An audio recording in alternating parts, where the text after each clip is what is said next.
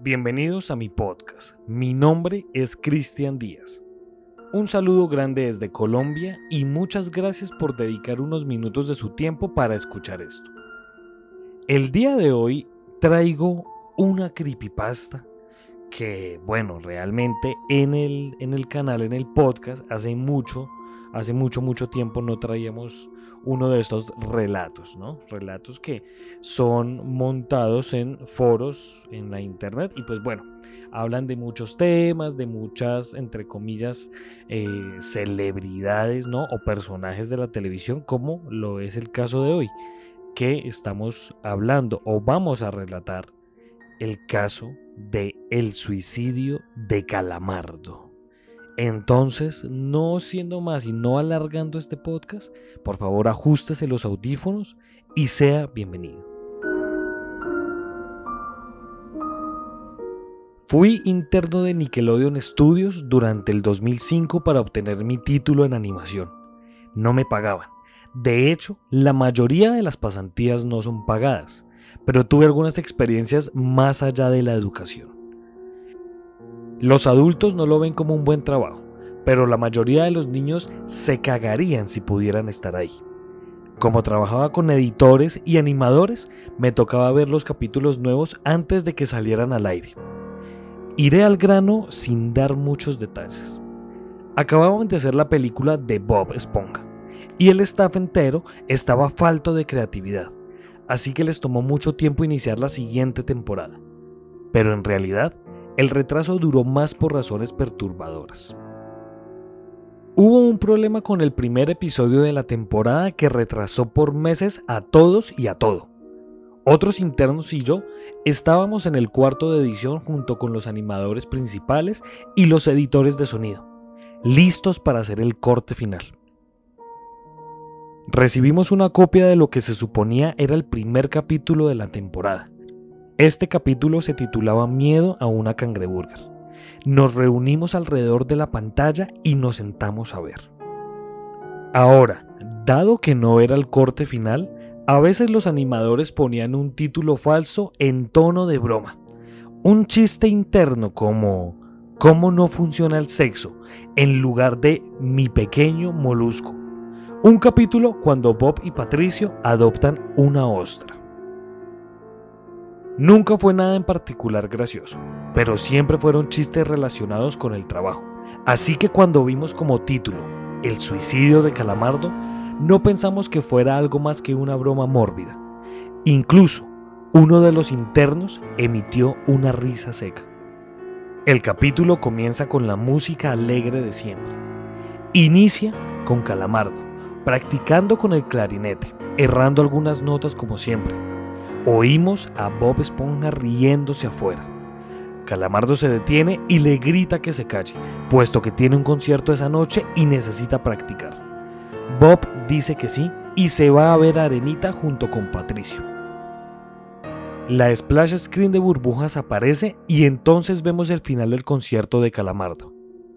Aquí fue donde todo se puso raro. Al estar tocando, algunos cuadros se repitieron una vez, pero el sonido no. En ese punto, el sonido ya estaba alineado a la animación y eso no era común. Pero entonces deja de tocar. El sonido termina como si nada hubiese pasado. Hay murmullos en la multitud antes de que comiencen a abucharlo. Sin embargo, estos abucheos no eran de caricatura comunes en el show. Se podía escuchar malicia en ellos. Calamardo estaba visible de pie, nervioso y viéndose asustado. La imagen cambia, esta vez hacia el público. Bob Esponja está en el centro y también abuchea, comportándose muy diferente a como lo hace. Lo más raro de todo es que todo el mundo tiene ojos hiperrealistas, muy detallados. Claramente no fotos de ojos reales, pero algo un poco más real que el CGI. Las pupilas rojas, algunos nos miramos entre sí, Obviamente confundidos, pero como no éramos los escritores, nunca nos preguntamos cómo le traería esto a los niños. La toma cambia, Calamardo sentado en la orilla de su cama, viéndose muy mal. Por su ventana se ve la noche, así que es poco después del concierto.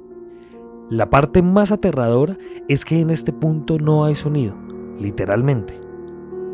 Ni siquiera el sonido de los speakers en la habitación, como si estuviesen apagados, aunque estaban trabajando perfectamente.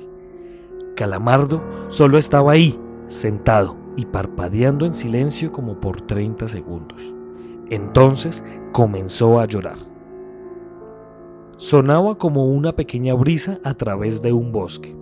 Luego se cubrió la cara y lloró en silencio por un minuto mientras el sonido, poco a poco comenzó a intensificarse.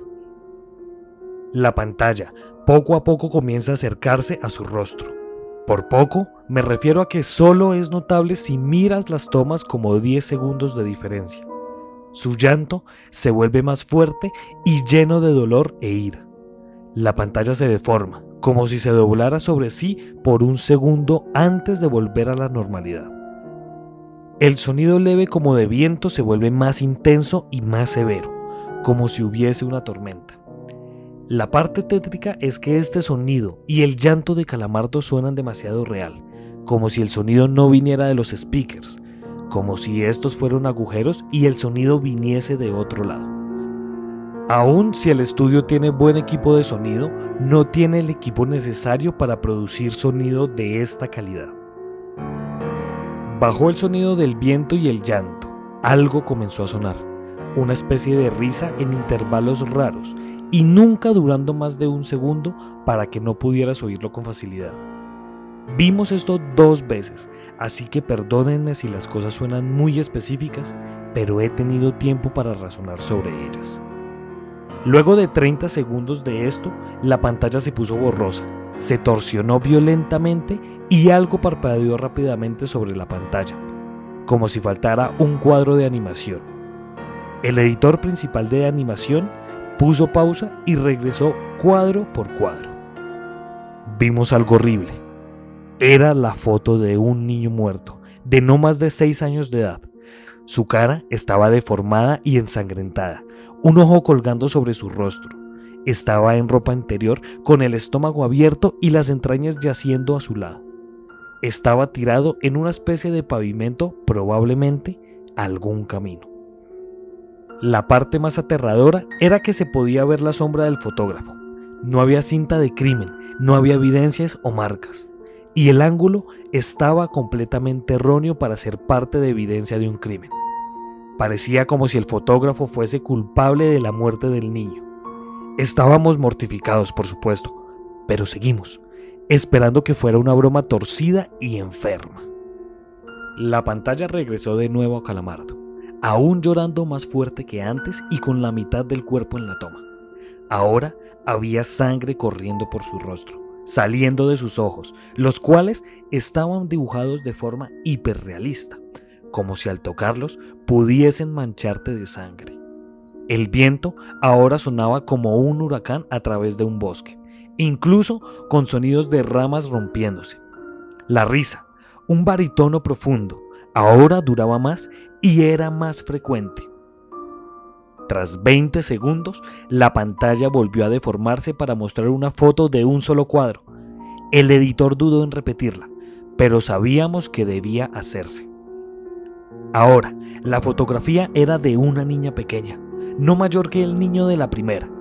Estaba tirada sobre su estómago, un charco de sangre a su lado. Su ojo izquierdo también había sido extraído y estaba en ropa interior. Sus entrañas estaban en su espalda, saliendo de un corte. De nuevo, el cuerpo estaba en la calle y se podía ver la sombra del fotógrafo, similar en tamaño y forma a la primera. Casi vomité y una interna, la única mujer de la habitación, salió corriendo. El show continuó. Luego de cinco segundos tras la foto, Calamardo se cayó al igual que todo sonido como cuando empezó. Se retiró las manos y sus ojos estaban dibujados en hiperrealismo como los otros al principio del episodio. Sangraban, inyectados de sangre y pulsando. Solo miraba la pantalla, como si viese al espectador. Luego de 10 segundos comenzó a sollozar, esta vez sin cubrirse los ojos. El sonido era agudo y fuerte y mezclado con gritos. Lágrimas y sangre escurrían por su rostro como un torrente.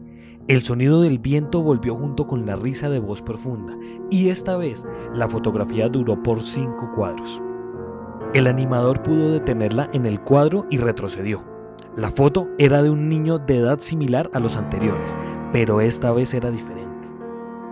Las entrañas estaban saliendo del estómago, siendo arrancadas por una gran mano, el ojo derecho arrancado y colgando, sangre escurriendo de él. El animador procedió, era difícil de creer. Avanzó al siguiente cuadro, la misma cosa. Volvió al primero, reproduciéndolos rápidamente y entonces yo me quebré, vomité en el piso. Los animadores y editores estaban viendo horrorizados la pantalla. Los cinco cuadros no eran cinco fotos diferentes, eran los cuadros de un video. Vimos cómo la mano levantaba lentamente las tripas, vimos los ojos del niño enfocándose en la mano y vimos parpadear al niño los últimos dos cuadros. El editor principal de sonido nos dijo que paráramos, que tenía que llamar al creador para que lo viera por sí mismo. El señor Hillenburg arribó 15 minutos después, confundido y sin saber por qué lo habían llamado. Así que el editor siguió con el episodio. Una vez terminaron los cuadros, Calamardo volvió a aparecer, viendo al espectador. La toma enfocaba su rostro por tres segundos. La toma se abrió y una voz dijo, hazlo, mientras Calamardo sostenía una escopeta. Inmediatamente pone el arma en su boca y jala el gatillo. El muro tras él acaba salpicado por sangre y materia gris realista y Calamardo sale despedido hacia atrás con fuerza. Los últimos cinco segundos muestran su cuerpo sobre la cama, de costado, y un ojo cuelga de lo que queda de su cabeza, viendo fijamente al suelo. El episodio acaba. El señor Hillenburg está furioso y demanda saber qué demonios está pasando. Muchos dejaron el cuarto en ese momento, así que solo unos cuantos de nosotros lo vimos de nuevo. Ver el episodio de nuevo solo sirvió para que se grabara en mi mente y me produjera muchas pesadillas. Siento mucho haberme quedado. La única teoría que tenemos es que el archivo fue editado por alguien en la cadena desde el estudio de dibujo. Llamaron al CTO para que analizara qué había pasado. El análisis del archivo muestra que le grabaron material nuevo y por más que intentamos averiguar qué había ocurrido, no logramos encontrar nada. Hubo una investigación al respecto a las fotos, pero no obtuvimos información de ellas, no se identificó a ningún niño y no encontramos pistas de la información o pistas físicas de las fotos. No creíamos en fenómenos inexplicables antes de esto, pero ahora sé que cuando algo pasa y no puedo probar qué lo ocasionó, lo pienso dos veces.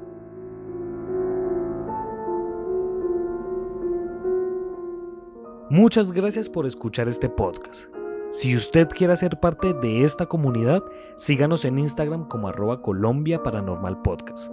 Allí puede estar al tanto de todo nuestro contenido. Muchas gracias. Nos estaremos encontrando en otro caso misterioso de la Colombia Paranormal.